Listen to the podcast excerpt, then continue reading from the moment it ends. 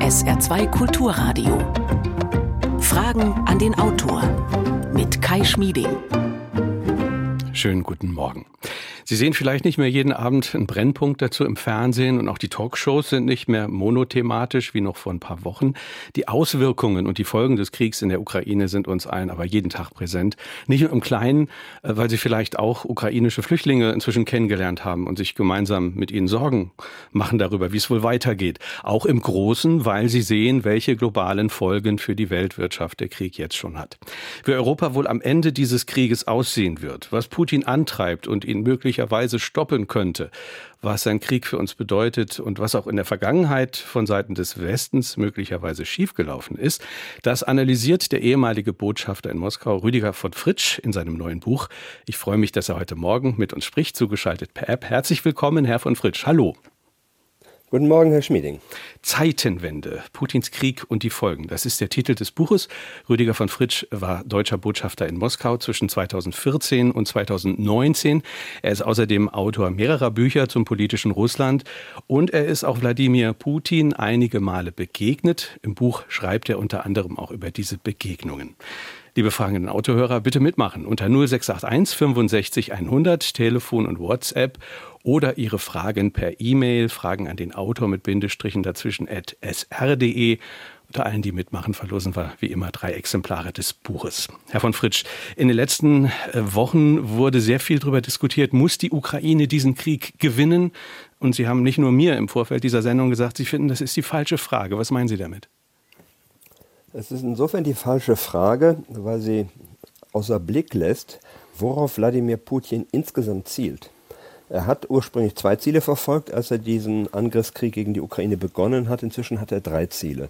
Seine beiden ursprünglichen Ziele waren ja, er will die Ukraine unterjochen. Er will den künftigen Weg der Ukraine bestimmen. Es geht ihm nicht nur um territoriale Gewinne. Zweitens aber hatte er bereits im Dezember sehr viel weitergehende Ziele. Äh, formuliert, die darauf gerichtet sind, insgesamt die europäische Friedensordnung fundamental zu Russlands Gunsten, zu unseren Ungunsten zu verändern, uns zu schwächen, ähm, NATO-Rückzug von der Ostgrenze, keine weiteren Beitritte, also auch nicht äh, Schwedens und Finnlands, Rückzug des amerikanischen Nuklearschirms. Und diese Ziele hat er nicht aus dem Blick verloren. Und das dritte Ziel, und das er inzwischen kämpft, weil der Krieg für Russland aus russischer Sicht so äh, dramatisch schlecht verlaufen ist. Er kämpft um seine eigene Macht zu Hause. Denn wer so weitreichende Ziele formuliert und äh, sagt, was er alles erreichen will, der darf nicht mit schlechten Kompromissen hm. nach Hause kommen. Und deswegen ist die Frage ähm, verengt, die nur auf die Ukraine zielt. Die Frage muss lauten oder die Feststellung, Wladimir Putin darf seine geostrategischen Ziele nicht erreichen. Das ist das, was ich für die richtigere Formulierung halte. Da wären wir ja bei einem Ihrer Lebensthemen, ich sage mal die Kunst der Diplomatie, eine Formulierung wie die Ukraine muss gewinnen, die engt ja gewissermaßen den Spielraum von vornherein ein. Ist das der Hauptgrund, warum Sie gegen diese Frage sind? Eher, weil wir aus dem Blick verlieren, dass Putins Bestreben weit darüber hinausreicht, dass es sehr ernsthaft um unsere Sicherheit und die Möglichkeit, in Freiheit zu leben, geht bei dem, was er vorhat. Und dass wir das nicht aus dem Blick verlieren dürfen und dass wir uns dafür auch aufstellen müssen. Dass wir in der Lage sind, als Westen, um diese etwas allgemeine Begrifflichkeit einmal zu benutzen, geschlossen zu handeln und vor allem auch, dass wir als Europäer in der Lage sind, geschlossen und einheitlich zu handeln. Auch in Außen- und Sicherheitspolitik. Nicht nur wie bisher sehr erfolgreich in Handels- und Wirtschaftsfragen, sondern auch in Außen- und Sicherheitspolitik. Mhm. Warum müssen wir Europäer das tun? Weil niemand weiß, wer in zwei Jahren im Weißen Haus sitzt.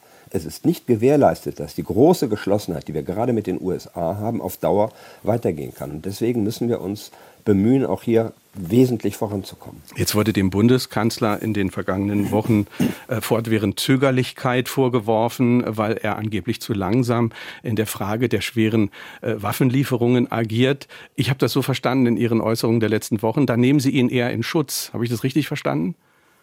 Ich versuche eher das große Bild zu zeichnen und den Blick darauf zu richten, ähm, wo stehen wir, was hat sich eigentlich verändert. Zum einen finde ich, lohnt es immer wieder in Erinnerung gerufen zu werden, dass äh, Deutschland das Land gewesen ist, das der Ukraine seit 2014, dem Beginn des russischen Angriffskrieges, am meisten geholfen hat. Kein Land hat die Ukraine in vielfacher Weise bilateral, wie man das nennt, so unterstützt wie Deutschland.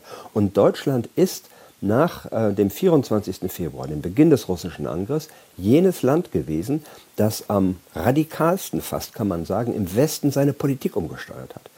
Drei Tage nach Kriegsbeginn ähm, verkündet der Bundeskanzler unter großem Beifall des Parlaments, hoher Zustimmung der Bevölkerung, dass wir wesentliche Grundsätze unserer Politik ändern, nämlich raus aus dieser Ecke biedermeierlicher Gemütlichkeit, lass die anderen für unsere Sicherheit sorgen. Nein, wir werden selber in der Lage sein, nicht nur uns zu schützen, sondern gegebenenfalls auch unsere Partner. Und wir werden zukünftig bereit sein, Waffen in Krisengebiete zu liefern. Das ist eine fundamentale Änderung, die zu vollziehen natürlich nicht leicht ist. Wenn man die Bundeswehr auf Felge gefahren hat und um es mal salopp zu sagen, die Haubitzen nicht im ähm, Supermarkt an der Ecke stehen, dann ist es nicht einfach, diese Hilfe auch tatsächlich in Gang zu setzen. An der grundsätzlichen Bereitschaft, auch mit schweren Waffen zu helfen, die von fast allen Parteien des Bundestages ja geteilt wird, denke ich, sollten wir nicht hm. zweifeln. Es gibt ja auch die Argumentation, äh, man muss erstmal dieses Gegengewicht aufbauen, man braucht die schweren Waffen, um dann überhaupt sinnvoll diplomatisch verhandeln zu können. Äh, alles andere wäre ein Ausgangspunkt, der schon mal sehr schwach ist in solchen Verhandlungen. Insgesamt ist es richtig, dass eine Situation versuchen muss, eine Situation herzustellen, in die, der die Ukraine stark genug ist, erfolgreich über einen Frieden zu verhandeln. Also wir dürfen nicht äh, die Vorstellung haben, möglichst schnell ein Waffenstillstand.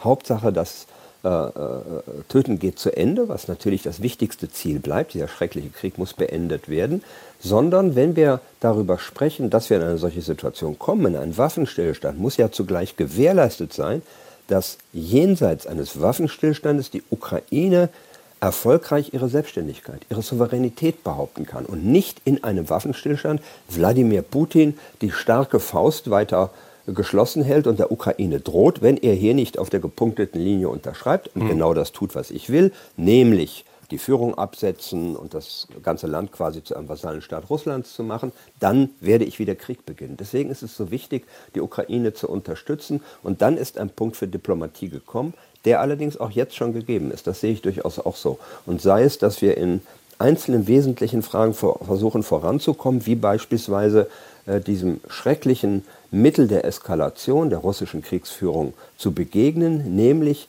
die Getreidemittelversorgung auf der Welt zu verknappen. Dass wir versuchen jetzt dafür zu sorgen, dass ähm, ukrainische Getreidelieferungen weiter aus dem Land gebracht werden können. Auch dazu brauchen wir beispielsweise Diplomatie. Diplomatie ist nie am Ende.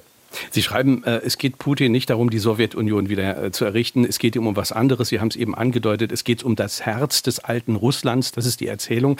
Aber ich äh, sag mal, diese, diese großrussische Erzählung von der alten Russ wird damit nicht einfach nur verbrämt, dass Russland sich tatsächlich bedroht fühlt durch die Ausbreitung der NATO nach Osten? Wenn wir die Geschichte genau betrachten, hat nicht die NATO sich nach Osten ausgeweitet, sondern Länder, die jahrzehntelang unter schrecklicher russischer Repression gelebt haben, weil sie von der Sowjetunion annektiert waren, wie die baltischen Staaten, weil sie gezwungen waren, unfreiwillig einem Bündnis anzugehören, das ihnen kommunistische Herrschaft aufzwang, dass diese Länder, ich, wie ich finde, sehr nachvollziehbarerweise alles unternommen haben, eine sichere, friedliche, demokratische Zukunft im Westen zu suchen. Das heißt, diese Länder haben sich nach Westen begeben. Und es ist genau das, was aktuell passiert. Niemand zwingt Schweden und Finnland in die NATO einzutreten. Niemand hat sie je aufgefordert, das zu tun. Aber genau Schweden und Finnland tun auch dieses. Sie sagen, lass uns den Schutz des Westens suchen. Aber wir müssen natürlich, und insofern ist Ihre Frage berechtigt, darauf den Blick richten, dass wir die Entwicklung seit 1989, 92, als die Sowjetunion zerfällt, anders wahrgenommen haben als viele in Russland, vor allem jemand an der Spitze, hm. der in den Kategorien eines sowjetischen KGB-Offiziers denkt und alles in Verschwörungen, Machenschaften gegen sich einordnet und jetzt glaubt, dagegen losschlagen zu hm. müssen. Aber nicht nur der KGB-Offizier äh, könnte sich ja die Frage stellen, also ich spitze jetzt einfach mal zu, wäre es polemisch ja. zu sagen, stellt euch vor, Russland würde in Südamerika ein Militärbündnis etablieren unter äh, seiner Führung und äh, damit nah an die USA ranrücken. Wäre das zu polemisch, das mit der gegenwärtigen Situation Putins und der Russen Russen zu vergleichen? Das wäre etwas völlig anderes, weil es ein unmotiviertes, ähm, großmachtpolitisches, potenziell aggressives Ausgreifen ohne Anlass wäre, während wir es hier mit einer Situation in Europa zu tun haben, wo endlich dieser schreckliche Kalte Krieg zu Ende geht, wo endlich Völker frei ihren Weg bestimmen können, die Deutschen vorneweg. Wir haben die Wiedervereinigung möglich gemacht. Ich selber war als junger Diplomat Ende der 80er Jahre in Polen. Und wenn ich die Frage gestellt habe, was würdet ihr denn tun, wenn ihr frei wärt zu entscheiden, da hat man gesagt, erstens, du bist naiv, das wird sowieso nicht passieren. Aber zweitens, kannst du dir denn ernsthaft vorstellen, dass wir sozusagen in Mütterchen Russlands Arme zurücklaufen und dort Schutz suchen bei jenen, die uns unterdrückt haben. Nein, wir wollen die wirtschaftliche Ordnung des Westens, wir wollen die politisch-demokratische Ordnung des Westens und wir wollen Sicherheit vor neuer möglicher russischer Aggression. Das ist eine unvergleichbare Situation. 0681 65 100 ist unsere Nummer. Sie hören Fragen an den Autor. Unser Gast ist heute Rüdiger von Fritsch. Sein Buch trägt den Titel Zeitenwende, Putins Krieg und die Folgen. Wir hören eine erste Frage. Würden Sie als erfahrener Beobachter der Geschichte im Allgemeinen sagen, wenn Sie an so negative Menschen wie Trump und Putin denken? Sind die es, die die geschichtliche Situation herbeirufen und beeinflussen? Oder ist es umgekehrt die geschichtliche Situation zum Beispiel von Russland und den USA, die diese Menschen hervorbringt? Herr von Fritsch, bitte. Das ist, finde ich, eine sehr gute Frage und beides ist ein Stück weit richtig, nicht? Äh, ähm, wenngleich sagen wir, die innere politische Entwicklung der USA und Russlands verschieden ist. Wir haben es in Russland mit einem autoritären System ohne die Möglichkeit demokratischen Wandels zu tun. In den USA ist Donald Trump durch demokratische Wahl ans Ruder gekommen. Das ist das Ergebnis einer historischen Entwicklung. Und im Ergebnis, insofern hat äh, diese Frage sehr recht, finde ich, erleben wir, dass ein Donald Trump eine irrlichternde, unkalkulierbare Außenpolitik betreibt, die uns geschadet hat und sollte er es wieder schaffen, möglicherweise mehr schaden kann, und dass ein nicht mehr kontrollierter russischer Präsident, bei dem keine Chance besteht, ihn abzuwählen, wie Donald Trump ähm, in den vergangenen Präsidentschaftswahlen, uns versucht ins Verderben zu führen und dramatischerweise auch sein eigenes Land. Ich mhm. selber bleibe Russland in tiefer Sympathie verbunden. Ich mag das Land, seine Menschen, diese großartige Kultur, das dürfen wir auch alles nicht vergessen. Mhm. Aber er ist dabei, auch sein Land ins Verderben zu führen. Mhm. Das merkt man auch, wenn man Ihr Buch liest, dass Sie wirklich dieses Land, die Kultur äh, und Russland lieben. Sie, Sie äh, haben ja auch dort lange äh, gelebt. Trotzdem, wenn man nochmal auf das eingeht, was der Hörer gesagt hat, was eigentlich solche Figuren wie Putin hervorbringt. Glauben Sie, dass Putin schon vor 20 Jahren, sagen wir mal, gewusst hat, dass das mal so kommen wird, dass er das so machen wird? Also, dass da eine Linearität in seinem Handeln ist? Oder ist das vermutlich nicht so?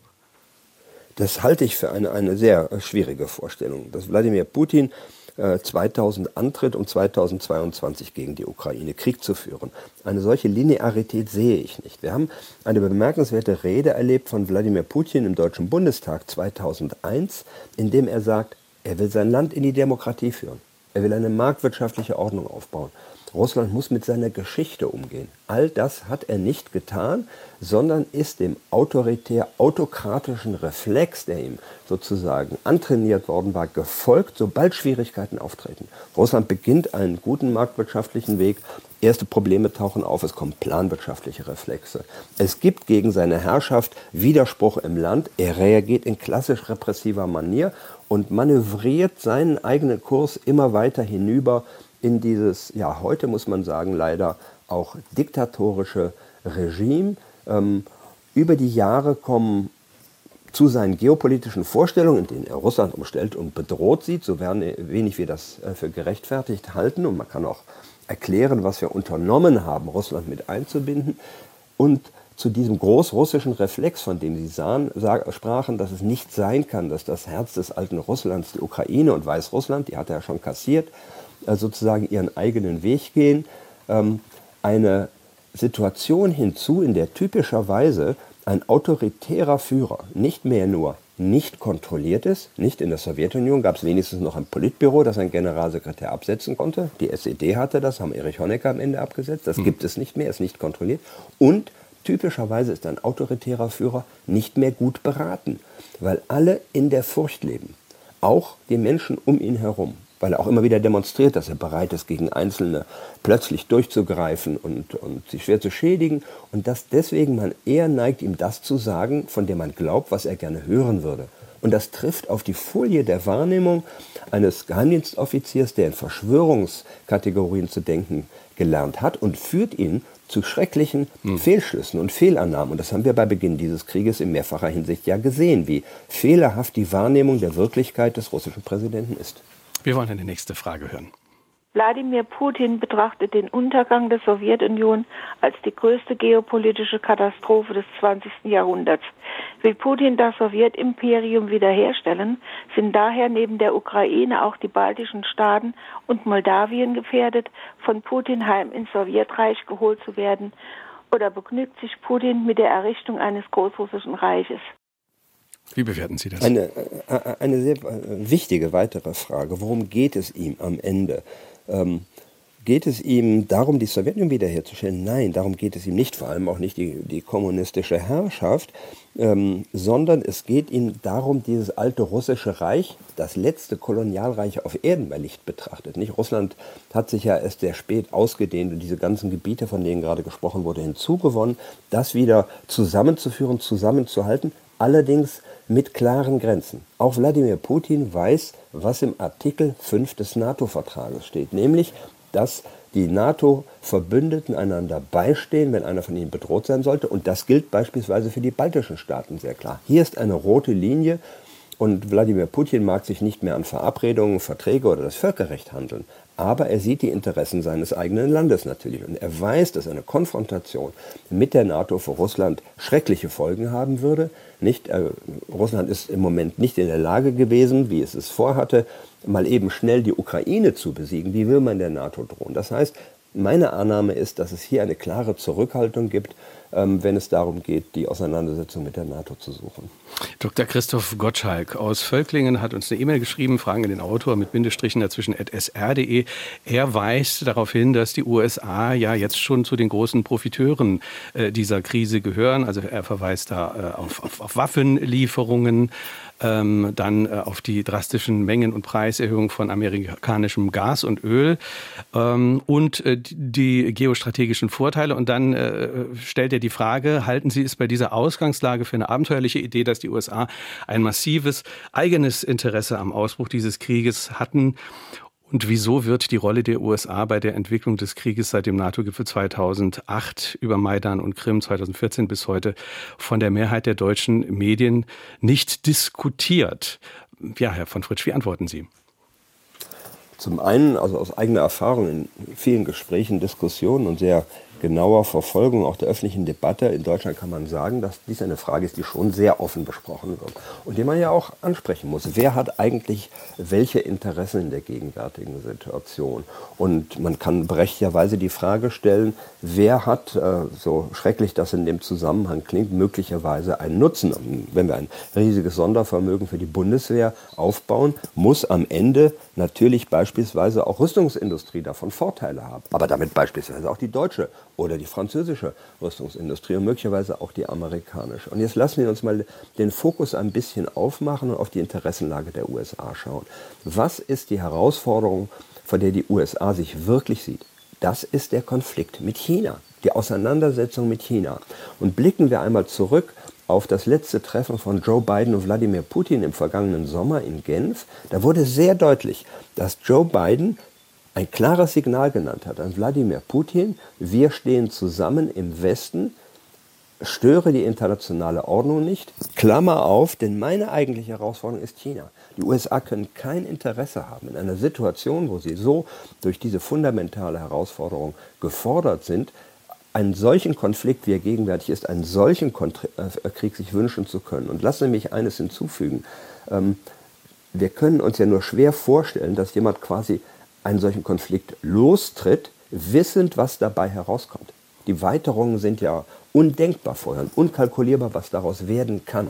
Die USA können ja nicht so agieren, dass sie einen Großkrieg mitten in Europa zum eigenen Vorteil erfolgreich zu Ende führen. Sie wissen ja gar nicht, wie sich das Ganze weiterentwickeln wird. Dieser Konflikt ist ganz bestimmt nicht im Interesse der USA. Die Interesse, USA haben auch aus eigenen, lassen Sie sagen, handelspolitischen Interessen, wie Deutschland auch, als große Exportnation, ein Interesse an einer friedlichen, auch wirtschaftlich kalkulierbaren internationalen Situation um weiter im Frieden zu leben, den Wohlstand mhm. unserer Bevölkerung zu sichern, dem globalen Süden zu helfen, aufzuschließen, anderes. Das hat übrigens auch China, das ist ein interessanter Aspekt. Auch China hat ein Interesse an einem stabilen Umfeld. In mancher Hinsicht kann man sagen, dass das, was passiert, irgendwo am Ende zu Chinas Nutzen sein wird, vielleicht am meisten. Mhm. Sie schreiben im Buch, China, ja, Sie ja, schreiben im Buch, äh, Chinas Rolle wird, wie immer dieser Konflikt ausgeht, gestärkt werden, auch im Verhältnis zu Russland. Das ist auf jeden Fall so. Nicht, denn, um es mal zu verkürzen, äh, für China ist es nicht ungelegen, wenn der alte Westen, zu dem Russland gehört, sich sozusagen in die Haare kommt und, und, und sich da auseinandersetzt. Ähm, und China wird im Ergebnis erleben, dass, die, dass Russland wesentlich geschwächt sein wird und noch mehr als in der Vergangenheit zum Juniorpartner wird. Das war ja bisher ein angeblich strategisches Verhältnis, das zum Nutzen beider Seiten sein mag. Aber wir haben es mit der wahrscheinlich in Kaufkraftparität gerechnet größten Volkswirtschaft der Erde zu tun, China, und auf der anderen Seite Russland mit einer Volkswirtschaft, die kleiner ist als die mhm. Italiens. Mhm. Das ist ein Abhängigkeitsverhältnis, das sich verstärken wird. Aber noch einmal, China braucht selber ein sicheres, stabiles Umfeld, um erfolgreich Handel treiben zu können, mhm. um seine eigenen Ziele zu erreichen und Wladimir Putin tut im Moment eines, was nicht in Chinas Interesse ist. Er zertritt einen wichtigen Strang der Seidenstraße, nämlich jeden Handelsweg durch Russland hindurch nach Westeuropa. Das wollte ich gerade ansprechen. Wird das denn nicht doch das Verhältnis dann arg in Frage stellen, äh, dass er nun einen Teil der Seidenstraße äh, gefährdet oder auch zerstört sogar? Äh, China hat ja diese Idee des äh, ähm, One Belt, One Road, also sozusagen ein, ein, ein Gürtel, eine Straße, Seidenstraße, als ein sehr umfassendes, flexibles Konzept aufgestellt, das es auf vielen Wegen verfolgt. Das ist kein starres Konzept. Insofern ist das zunächst einmal, was wir erleben, eine schwere Schädigung der russischen Interessen, dass dieser Weg so beschädigt wird. Aber auf der anderen Seite ist China natürlich in der Lage zu versuchen, auf anderen Wegen seine Interessen voranzutreiben. Bezeichnenderweise nennt man in China die nördliche Seestraße, also nördlich um Russland herum, die zunehmend eisfrei ist, die arktische Seidenstraße. Das mhm. heißt, China hat hier einen großen imperialen Ansatz, in dem es versuchen wird, das zu ersetzen, was Russland hier an Schaden anrichtet. 0681 65 100 ist unsere Nummer. Wir hören eine nächste Frage. Sollte Putin wieder erwarten, doch alle seine Kriegsziele erreichen, welche weiteren Schritte sind dann zu erwarten? Und nicht nur von Putin, sondern auch von einer Regierung nach der Zeit Putins. Bitte, Herr von Fritsch. Ja, äh, vielleicht äh, zwei Anmerkungen dazu. Zum Ersten, sollte er alle Kriegsziele erreichen, hieße das, dass wir in einer so geschwächten Lage wären, militärisch, sicherheitspolitisch, aber auch eine Chance unserer freiheitlich-demokratischen Entwicklung, dass Russland darüber bestimmt, was in Westeuropa passiert. Dann sind äh, unabhängige Schritte sehr schwer vorstellbar. Deswegen müssen wir im Vorfeld dafür sorgen, dass es Wladimir Putin nicht gelingt, diese geopolitischen Ziele zu erreichen. Dass es ihm nicht gelingt, die Ukraine so zu unterjochen, dass er über ihre Zukunft bestimmt. Der zweite Teil der Frage richtete sich darauf, wie sähe es in einer Zeit nach Putin aus. Das, denke ich, ist eine interessante Frage, denn es lohnt darüber nachzudenken, weil sie auch damit zu tun hat, wie könnte dieser schreckliche Krieg überhaupt enden.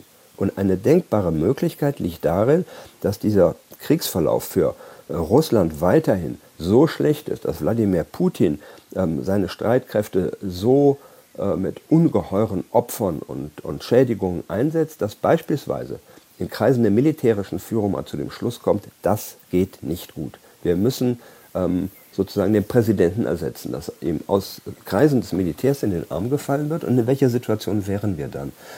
Dann endet möglicherweise dieser Ukraine-Krieg. Das wäre sozusagen ein, ein, ein großartiger Erfolg und man sagt, lass uns die Schuldigen verhaften und aburteilen. Aber in einer militärischen Führung würde ich vermuten, dass Russland ähnlich aufgestellt bliebe, mit einer ähnlichen Sicht auf die Welt, latent aggressiv und weiterhin sehr konfrontativ.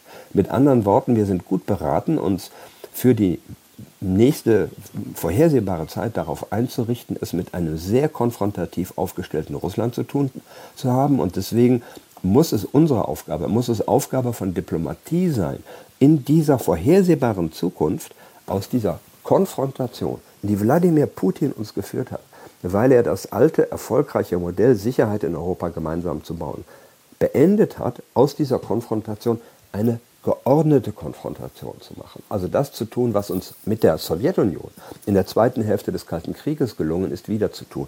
Abrüstungsverhandlungen, Rüstungskontrolle, gegenseitige Inspektionsmaßnahmen, Vertrauensbildung, vieles mehr. Und lassen wir uns nicht vergessen, dass selbst mit der Sowjetunion in jener Zeit der Konfrontation es uns gelungen ist, in den 70er Jahren diesen großen Wurf zu landen, nämlich die Konferenz über Sicherheit und Zusammenarbeit in Europa. Also die Brücken dürfen nicht abgebrochen werden. Sie Richtig, hören Fragen genau. an den Autor auf SR2 Kulturradio. Rüdiger von Fritsch ist der Gast. Das Buch trägt den Titel Zeitenwende, Putins Krieg und die Folgen. 0681 65 100 ist unsere Nummer. Eine weitere Frage. War das dritte Ziel, seine eigene Macht zu Hause zu stärken, nicht bereits das Hauptmotiv für Putin, den Krieg anzuzetteln? Sie sind eben schon mal ein bisschen drauf eingegangen, vielleicht können Sie es vertiefen. Also ich finde, es kommen hier lauter sehr gute Fragen, die wirklich an, an den Kern der, äh, der Probleme heranführen. In der Tat kann man sagen, dass Wladimir Putin, so irritierend das zunächst äh, klingt, aber ich will es erklären, aus einer Wahrnehmung eigener zunehmender Schwäche gehandelt hat. Ähm, wieso? Ähm, Russland muss erkennen, dass es mit seinem veralteten Wirtschaftsmodell, das ausschließlich darauf setzt, seine ungeheuren Rohstoffe zu verkaufen, weil sich damit einige wenige bereichern können. Nicht dieses Land wird ja ständig von einigen wenigen um seine Reichtümer und um seine Zukunft zu bestohlen. Dass Russland mit diesem Wirtschaftsmodell, das es nicht gelingt zu reformieren und zu modernisieren, produktiver zu werden und anderes mehr, zunehmend zurückfällt gegenüber jenen, die davonziehen. Und das ist nicht nur ein Westen, der wirtschaftlich und innovativ erfolgreich ist, das ist vor allem auch China. In China hat man gezeigt, wie man eine erfolgreiche Wirtschaft aufbauen kann, auch unter so autoritären Verhältnissen. Das ist Russland nicht gelungen. Und in dieser Situation äh, kommt die russische Führung, kommt Wladimir Putin zu dem Schluss, wir müssen die Zeit nutzen und die Zeit drängt, wie man aus seinem Handeln sieht, uns mit dem letzten Mittel das uns zur Verfügung steht, international Gehör zu verschaffen und zu versuchen, Druck auf andere auszuüben. Insofern ist diese Überlegung sehr richtig, dass man aus einer Situation zunehmender Schwäche heraus, aus einer möglicherweise wahrgenommenen Gefährdung der eigenen Macht Wladimir Putins beschlossen hat, so zu handeln. Und wie wir wissen, neigen autoritäre oder diktatorische Regime häufig dazu, von innenpolitischen Problemen dadurch abzulenken, indem man außenpolitisch aggressiv handelt.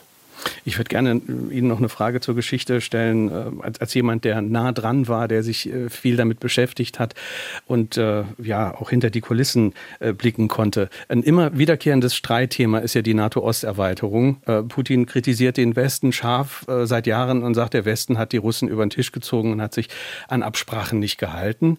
Wie ist das, wenn man mal genau nachschaut und nachliest? Muss man ja. sagen, der amerikanische Außenminister Welker hat tatsächlich sowas in Gesprächen mal angeboten und erwähnt, ein solches Versprechen? Also es lohnt sich in der Tat auf die historische Entwicklung genau zu schauen, wann wird über die Frage diskutiert im Zusammenhang der deutschen Einheit. Da gibt es Überlegungen und ich habe dazu Michael Gorbatschow gefragt, den ich in Moskau häufig getroffen habe. Und er sagt, das ist ein Mythos, dass es ein solches Versprechen 1990 gegeben habe. Warum? Weil die Sowjetunion noch existiert. Der Warschauer Pakt existiert noch. Wie hätte man ähm, der Sowjetunion versprechen können, wir holen Lettland nicht in die NATO, das doch noch zur Sowjetunion gehört, zum ähm, Warschauer Pakt. Das heißt, diese Versprechen hat es nicht gegeben. Im Gegenteil, im 2 plus 4 Vertrag über die deutsche Einheit ist festgehalten, dass deutsche NATO-Truppen auf deutschem Gebiet stehen können. Und mehr noch, im Dezember 1990 kommt es zu einer Fortschreibung der KSZE, der sogenannten Charta von Paris, in dem auch von der Sowjetunion bestätigt wird, dass jedes Land das Recht auf ein eigenes Bündnis hat. Gleichwohl macht die NATO sich natürlich Gedanken darüber, was heißt es Anfang der 90er Jahre, dass diese jetzt unabhängigen Staaten in das westliche Verteidigungsbündnis drängen, weil sie Schutz vor einem Russland, das sie fürchten gelernt haben, suchen. Man schließt eine Vereinbarung mit Russland, dass diese Erweiterung für Russland erträglich machen soll. Noch bevor die erste NATO-Erweiterung stattfindet, wird eine, wie sie heißt, NATO-Russland-Grundakte beschlossen, der genau festgelegt wird, wie viele Soldaten stehen sozusagen an der Linie, wo man sich gegenübersteht, wie viel militärische Installation. Dann kommt es zur ersten NATO-Erweiterung. Es kommt zur zweiten NATO-Erweiterung und nach dieser zweiten NATO-Erweiterung steht 2004 der russische Präsident Wladimir Putin in einer Pressekonferenz neben dem deutschen Bundeskanzler in Moskau und sagt, die Erweiterung der NATO bedroht nicht die Sicherheit der russischen Föderation. Das heißt, das ist ein von Russland im Nachhinein aufgebautes Argument, um diese großrussischen Ziele verfolgen zu können, um diese, ähm, diese geopolitischen äh, Ambitionen durchsetzen zu können. Nicht? Hat denn äh, die Ukraine Russland bedroht? Mhm. Käme die Ukraine auf die Idee, mhm. Russland zu überfallen? Bedrohen ein paar NATO-Soldaten in Estland und Lettland Russland? Nein.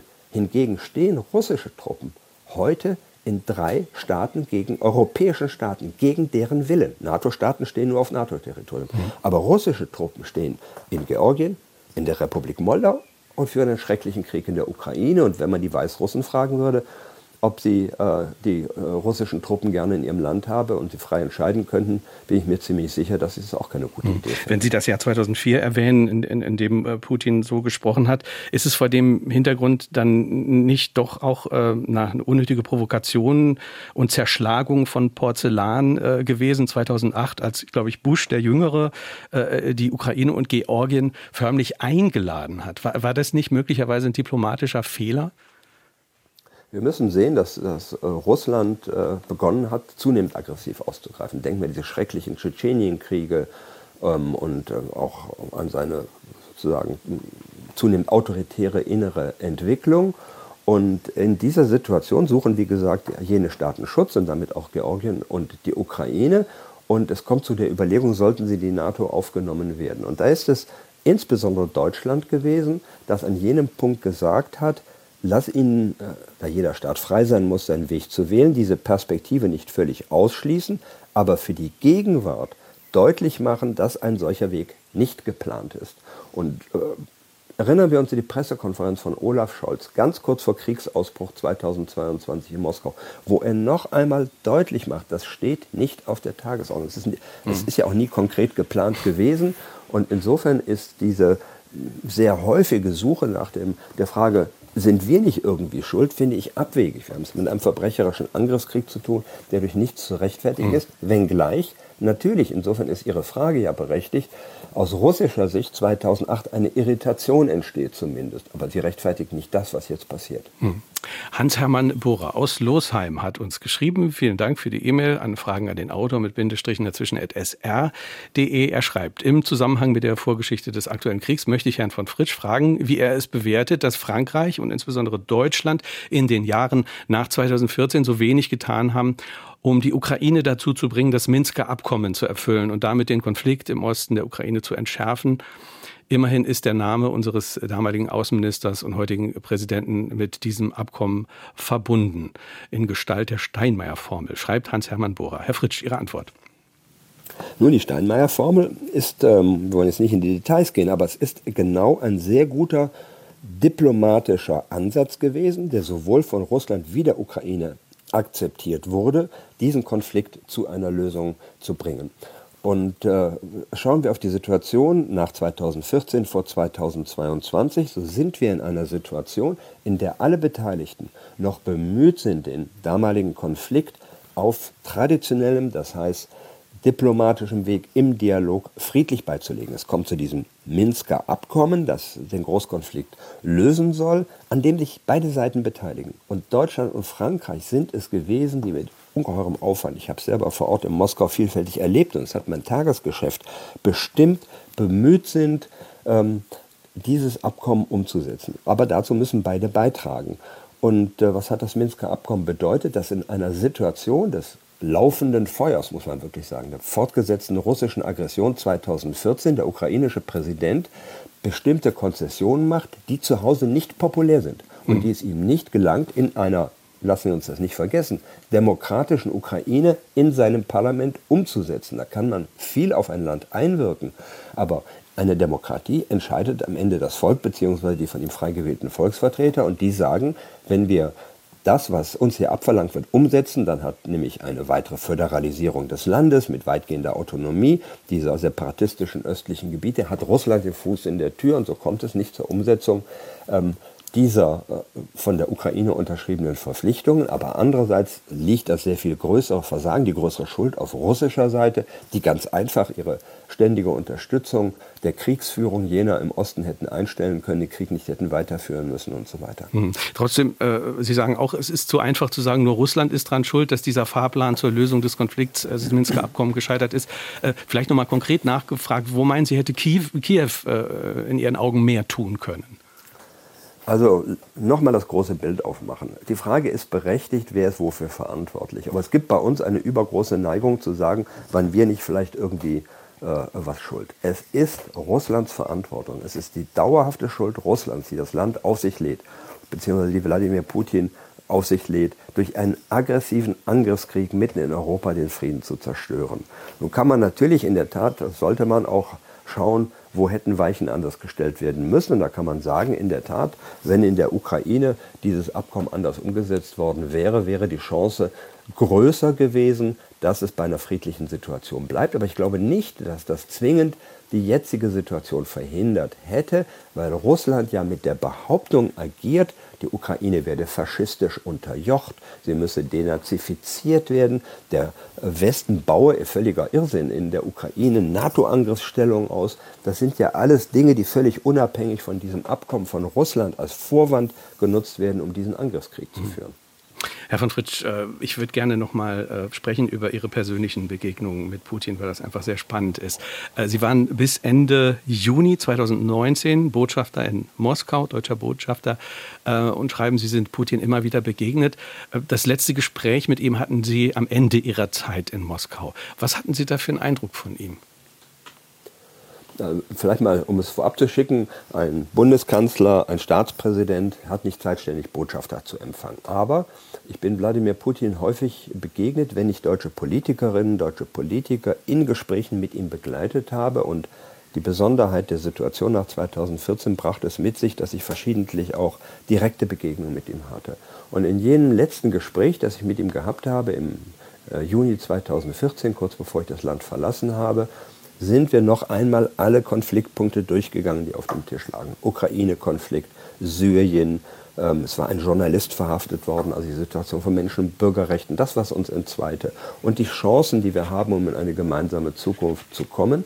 Aber mein Eindruck war, wie in den Jahren zuvor, auch in jenem Gespräch, äh, dass jemand hier in einer Weltsicht verfangen ist, äh, die bestimmte Wirklichkeiten und Realitäten nicht äh, richtig einordnet, dass jemand sich in Verschwörungen gegen sich ähm, verhaftet fühlt und dass er vor allem auch nicht bereit ist, wirklich ernsthaft zur Lösung dieses Konfliktes mhm. beizutragen. Ich habe in der Situation, Wladimir Zelensky war gerade Präsident geworden, gesagt, ist das nicht eine Situation, in der das große Russland auf diesen kleineren Nachbarn zugehen könnte, in dem er Wladimir Putin nicht die Geste machen könnte mit Wladimir, Wladimir Zelensky äh, zu sprechen. Und seine Reaktion zeigte, dass der junge Mann es hatte bisher an Respekt äh, fehlen lassen und ähm, dass man so mit Russland nicht umgeht. Und diese äh, psychologischen Motive, anstatt aus Klugheit heraus versuchen, zur Lösung eines Konfliktes beizutragen. Hm. Sie, Sie schreiben, er hat sich da äh, relativ abfällig über Zelensky geäußert in dem Gespräch. Was ich mich frage, äh, wenn der Botschafter kommt und wenn dann so ein Gespräch ist, ist das dann Usus, dass man dermaßen Klartext redet? Oder war das für, die, für Sie damals schon äh, doch eher ungewöhnlich, diese Erfahrung? In Gesprächen äh, habe ich immer wieder erlebt, dass äh, äh, Wladimir Putin versucht, sie relativ ruhig und kontrolliert äh, zu führen und den Eindruck vermittelt, dass er lösungsorientiert ist, aber dass darunter so eine latente Aggressivität steckt, die dann immer wieder plötzlich ausbrach. Nicht? Ich erzähle Ihnen mal eine Situation. Es ist der Syrienkrieg. Es gibt dieses furchtbare russische Bombardement auf Aleppo mit schrecklichen zivilen Opfern und ein deutscher Politiker, den ich begleite, prangert das an und sagt, und das Schrecklichste ist, dass die, die Syrer auch noch diese sogenannten Fassbomben abwerfen, die da also primitive Bomben unterschiedslos am Boden die Menschen umbringen. Da lacht der russische Präsident und als der deutsche Politiker fertig ist, sagt er am Ende, ich will Ihnen mal sagen, warum ich gerade gelacht habe. Der arme Assad hat nicht mal mehr richtige Bomben.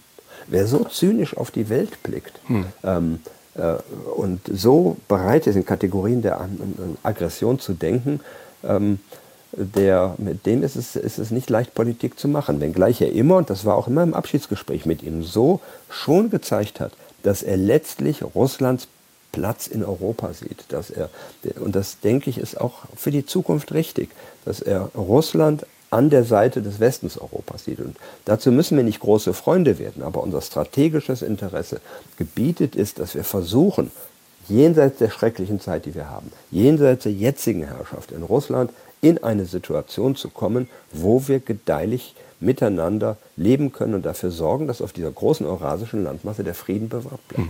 Hm. Sie schreiben, äh, was die inzwischen ehemalige Bundeskanzlerin angeht, da hat sich Putin äh, im Gespräch mit Ihnen geradezu also warm äh, und anerkennend und beeindruckt geäußert. Oder vielleicht ist warm das falsche Wort, aber doch sehr positiv geäußert über die Bundeskanzlerin. Ja, und zwar nicht, weil sie ihm besonders entgegengekommen wäre oder ihm Gefallen getan hat. Sie hat äh, ihre Gespräche immer in ungeheurer Nüchternheit und vor allem in sehr großer Klarheit geführt. Und in diesem Abschiedsgespräch nennt, äh, äh anerkennt Wladimir Putin, dass sie sich sehr ernsthaft bemüht hat, diesen Großkonflikt mit der Ukraine zu lösen und dass sie das mit großer Entschlossenheit und Prinzipienfestigkeit getan hat. Und er sagt, äh, er spricht von ihr als der eisernen Kanzlerin. Mein Eindruck war immer, vor allem nach 2014, dass die Bundeskanzlerin, äh, und ich benutze mal bewusst den äh, falschen Gender-Terminus, Terminus, der Politiker im Westen gewesen ist, den er am meisten respektiert hat. Er hat das Gespräch mit ihr geführt und gesucht, weil er auch akzeptiert hat, dass sie in einer starken Position ist, dass sie in Europa versuchen kann, Dinge zu bewegen. Denn bei einer gemeinsamen Lösung zwischen Russland und Europa gehört ja auch dazu, dass nicht nur Deutschland mit Russland verhandelt. Das geht ja gar nicht. Wir dürfen ja nicht über die Köpfe anderer hinweg verhandeln, sondern dass wir ständig alle Beteiligten einbinden. Dass eine Lösung ganz Europas ist. Und er hat darauf gesetzt, dass die Rolle Deutschlands so stark ist, dass wir innerhalb Europas mit zu einer Lösung beitragen können, dass Deutschland möglicherweise auch eine immer gute Gesprächssituation mit der Ukraine hat und deswegen denke ich, hat er sie geschätzt und respektiert. Abgesehen davon denke ich, dass er, es ihm Eindruck gemacht hat, wie sie sich über so lange Zeit in einer Demokratie, und er weiß, was echte Demokratie bedeutet, an der Macht gehalten hat. Mhm. Er hatte natürlich auch Grund, äh, Deutschland äh, auch da dankbar äh, zu sein. Also 1998 hat er ja, hat Deutschland ja mit dafür gesorgt, dass aus den G7 G8 wurden. Im Nachhinein wirft man da den, den Leuten die naive Russlandfreundlichkeit heute vor. Und 2008 war auch nochmal so ein Ereignis, da sollte Russland aus den G8 ausgeschlossen werden. Und da haben Sie, glaube ich, ja auch selbst einen Anteil dran, dass das verhindert wurde. Also es, es gab ja immer wieder von Deutschland die Schritte auf Russland zu in der Hinsicht? Also es gibt zwei Vorwürfe an Deutschland. Ihr seid zu weich gewesen, ihr seid zu hart gewesen. Vielleicht haben wir es in der Mitte nicht falsch gemacht. Wir haben versucht, ähm, in einer Situation, in der Europa sich neu ordnet, ständig auch das Interesse Russlands mit im Blick zu haben. Dieses großen und von uns am Ende verschiedenen Landes aufgrund der Tatsache, dass es eine internationale Großmacht zumindest gewesen ist, dass es ein riesiges Land ist, dass es anders ist aber das von Europa so verschieden ist, wie, ich sage mal, Finnen und Sizilianer verschieden sind. So. Und diese Interessen mit im Blick zu haben und dafür zu sorgen, dass Russlands Interessen aufgegriffen werden. Wie Sie gesagt haben, die Erweiterung der G7 zur G8. Dass zum ersten Mal die NATO mit einem anderen Land ein Abkommen schließt, mit Russland, um Russlands Sicherheitsinteressen zu befrieden.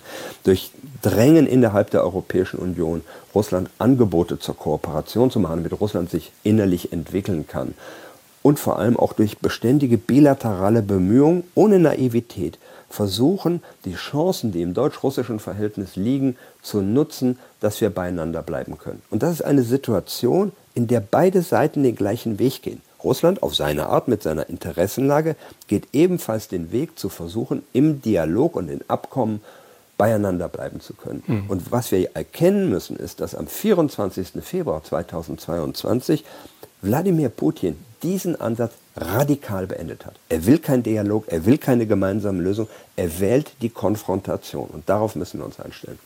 0681 65 100 ist unsere Nummer. Wir hören eine nächste Hörerfrage. Meinen Sie, dass Putin diesen Krieg begonnen hat, auch weil Frau Merkel nicht mehr Bundeskanzlerin ist? Dass er also so lange gewartet hat, bis sie nicht mehr da war? Oder ist das völlig illusorisch? Schließt ein bisschen daran an, äh, an das, was wir eben Ich finde diese Frage überhaupt nicht abwegig. Ähm, die Frage, äh, sich zu stellen, äh, warum handelt Wladimir Putin in jener Situation Nicht? Er baut seit Ende 2021 diese ungeheure Drohung, Drohkulisse gegen die Ukraine auf und dann beginnt er diesen Krieg. Man könnte ja auch sagen, er hätte noch zwei Jahre zuwarten können, versuchen die französischen Präsidentschaftswahlen so zu beeinflussen, dass Marine Le Pen gewinnt, versuchen die amerikanischen Wahlen so zu beeinflussen, dass Donald Trump oder ein ähnlich gestrickter Nachfolger sie gewinnt. Wir haben in der Vergangenheit gesehen, dass Russland beides versucht hatte jeweils und dennoch beginnt er jetzt diesen Krieg. Warum? Zum einen, weil, wie gesagt, die Zeit drängt. Sie arbeitet nicht für Russland. Russland wird tendenziell immer schwächer im Verhältnis nicht nur zum Westen, sondern auch zu China und weil ihm die Situation möglicherweise in der Tat günstig erscheint im Spätherbst des vergangenen Jahres, als er realisiert, dass der Westen ein riesiges Debakel erlebt mit diesem ungeordneten Rückzug aus Afghanistan, er hält den Westen für schwach und in einer Situation, wo sich äh, die Entwicklung in verschiedenen Ländern so darstellt, dass er glaubt, es ist günstig. Nicht? Die Briten kämpfen mit dem Brexit, die Franzosen sind äh, Macrons mit Präsidentschaftswahlen beschäftigt und in Deutschland ähm, entscheidet sich äh, die Bevölkerung für eine neue Bundesregierung, von der er vermuten muss, dass sie in vielfacher Hinsicht Russland gegenüber noch entschlossener auftreten wird. Und schauen wir auf die Haltung der Ministerinnen und Minister der Grünen der jetzigen Bundesregierung, dann sehen wir das ja auch, diese Entschlossenheit der russischen Aggression gegenüberzutreten und vor allem auch darauf hinzuarbeiten, dass wir wegkommen von der Abhängigkeit von den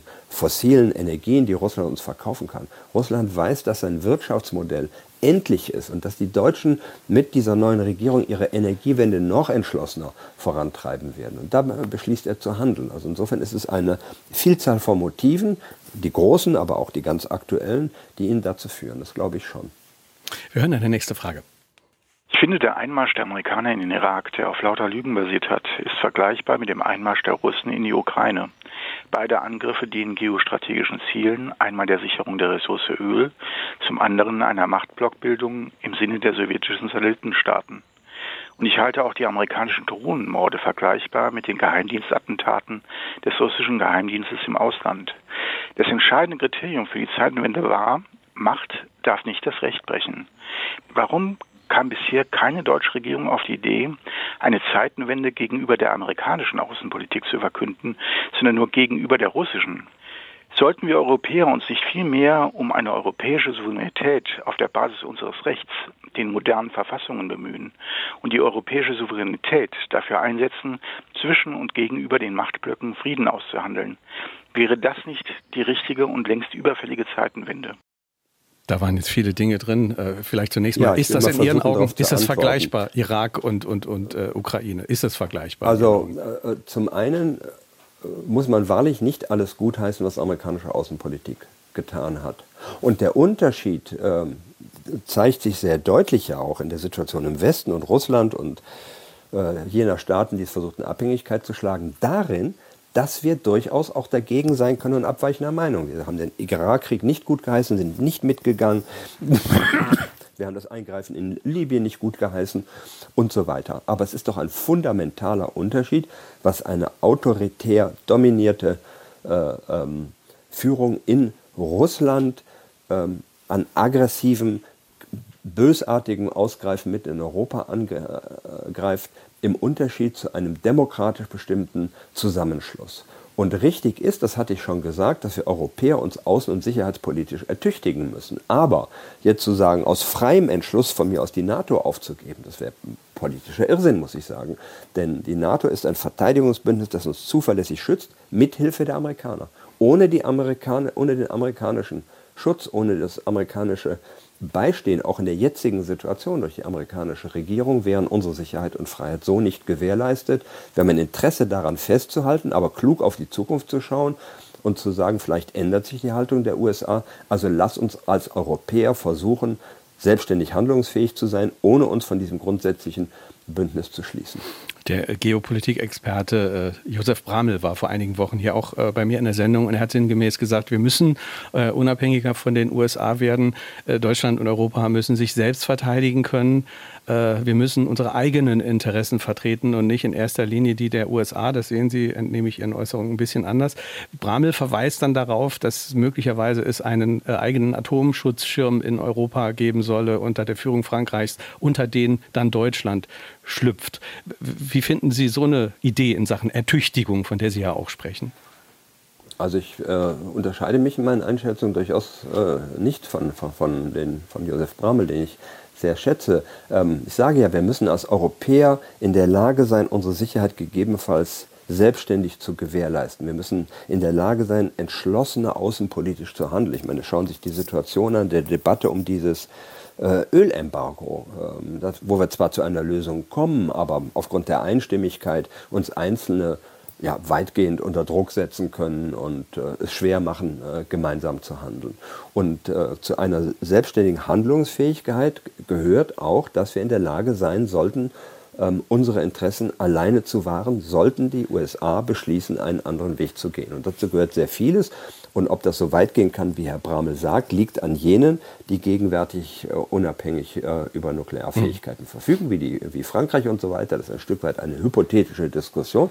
Aber die Richtung ist ganz klar, äh, die wir versuchen sollten, gemeinsam zu gehen, um, um wie gesagt, uns, uns selber zu schützen. Das ist richtig. Und natürlich ist es richtig, wir haben eigene Interessen als Europäer. Die müssen wir zur Geltung bringen. Wir tun dies im Übrigen nicht unerfolgreich. Lassen Sie uns nicht übersehen, dass äh, Europa, wenn es gemeinsam handelt, ein ungeheures Gewicht auf, auf, die Waagschale bringt in ökonomischen Fragen. Und das müssen wir auch in außen- und sicherheitspolitischen Fragen tun.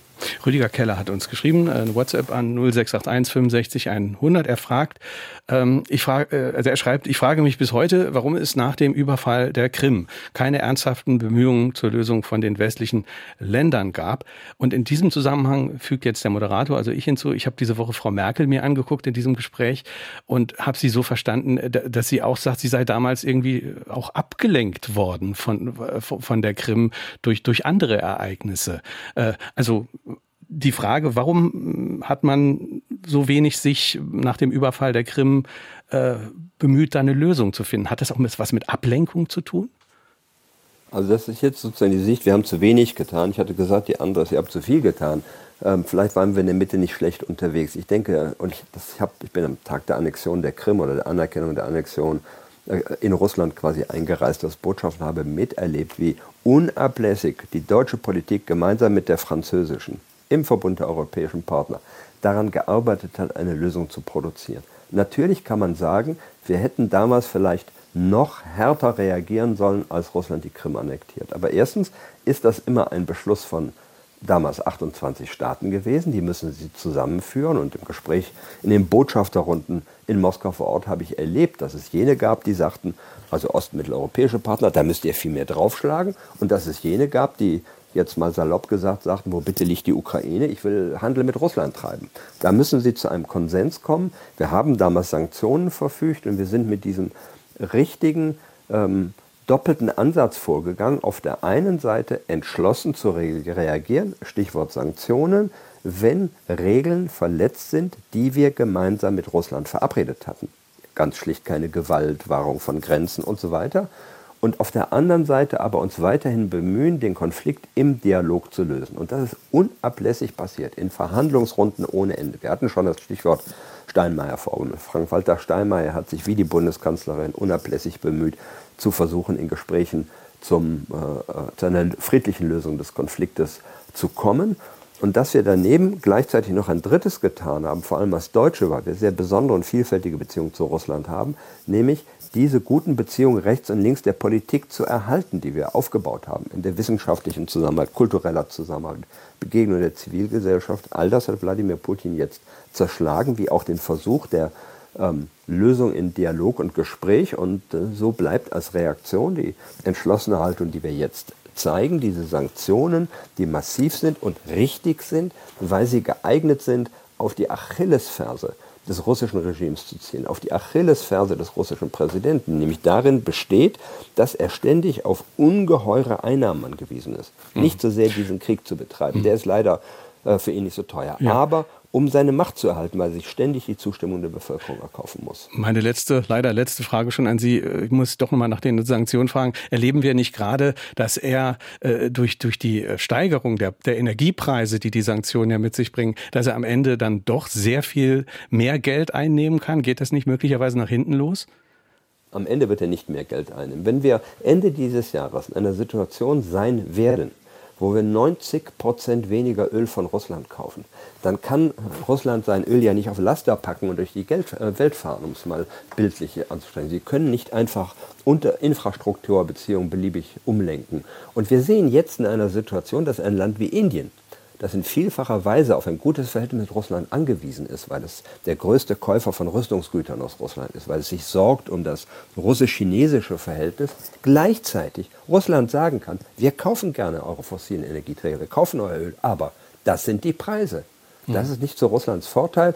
Und insgesamt, wenn unsere Abnahme der Hauptexportgüter von Russland so dramatisch zurückgeht, wird das zu Russlands beziehungsweise zum Nachteil der russischen Führung mhm. sein.